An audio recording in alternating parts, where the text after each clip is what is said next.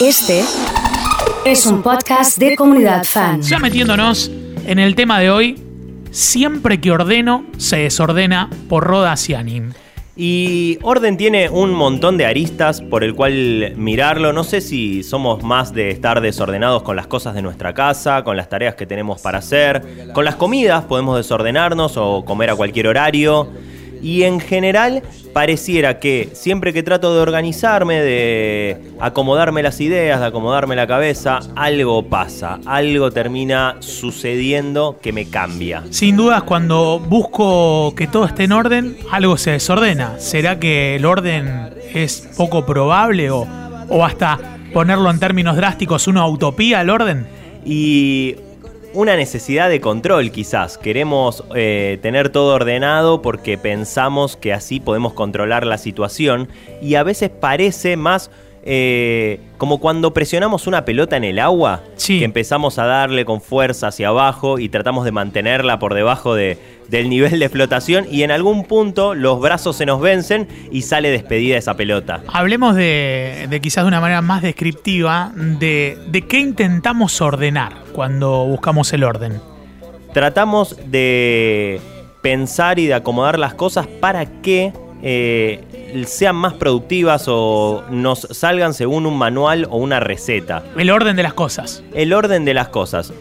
Hoy voy a comer esto o me voy a armar la semana en mi agenda. Eh, o voy a estudiar de esta manera, primero este capítulo, después aquello, y trato de ponerme horarios y estadísticas para intentar que las cosas funcionen de acuerdo a ese plan. Y es, una, es un procedimiento, digamos, es una manera, un modus operandi, un mecanismo que ya queremos planificar el futuro, por ejemplo. Y queremos predecirlo. Entonces, ¿hay forma de predecir el futuro? ¿Hay forma de... Eh, sortear los obstáculos de antemano antes que salgan? ¿Se pueden prever?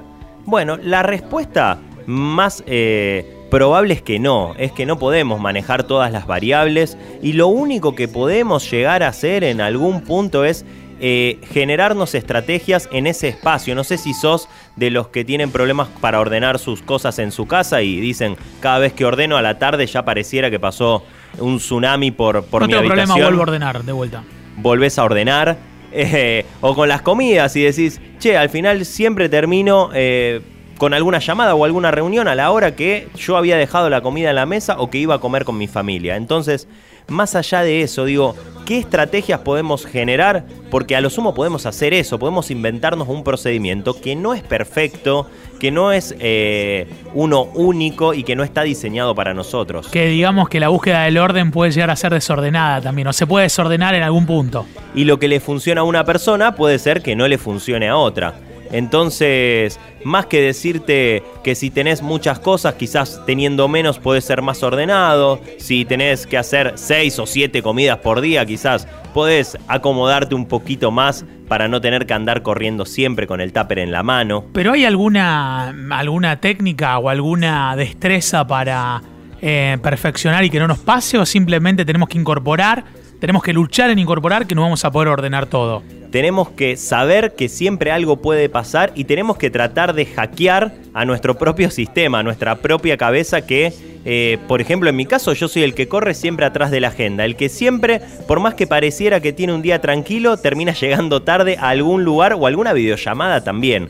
Entonces, la forma de hackear nuestra cabeza es eh, poder en algún punto Siempre un poquito menos. Mientras menos cosas, más fácil de ordenar. Menos reuniones, menos espacio o menos tiempo para cada cosa. Pruebo y te digo, ¿te parece? Y después me contás y yo también te cuento y vemos si nos ayudamos entre los dos. Roda Ciani en la tardecita de la comunidad.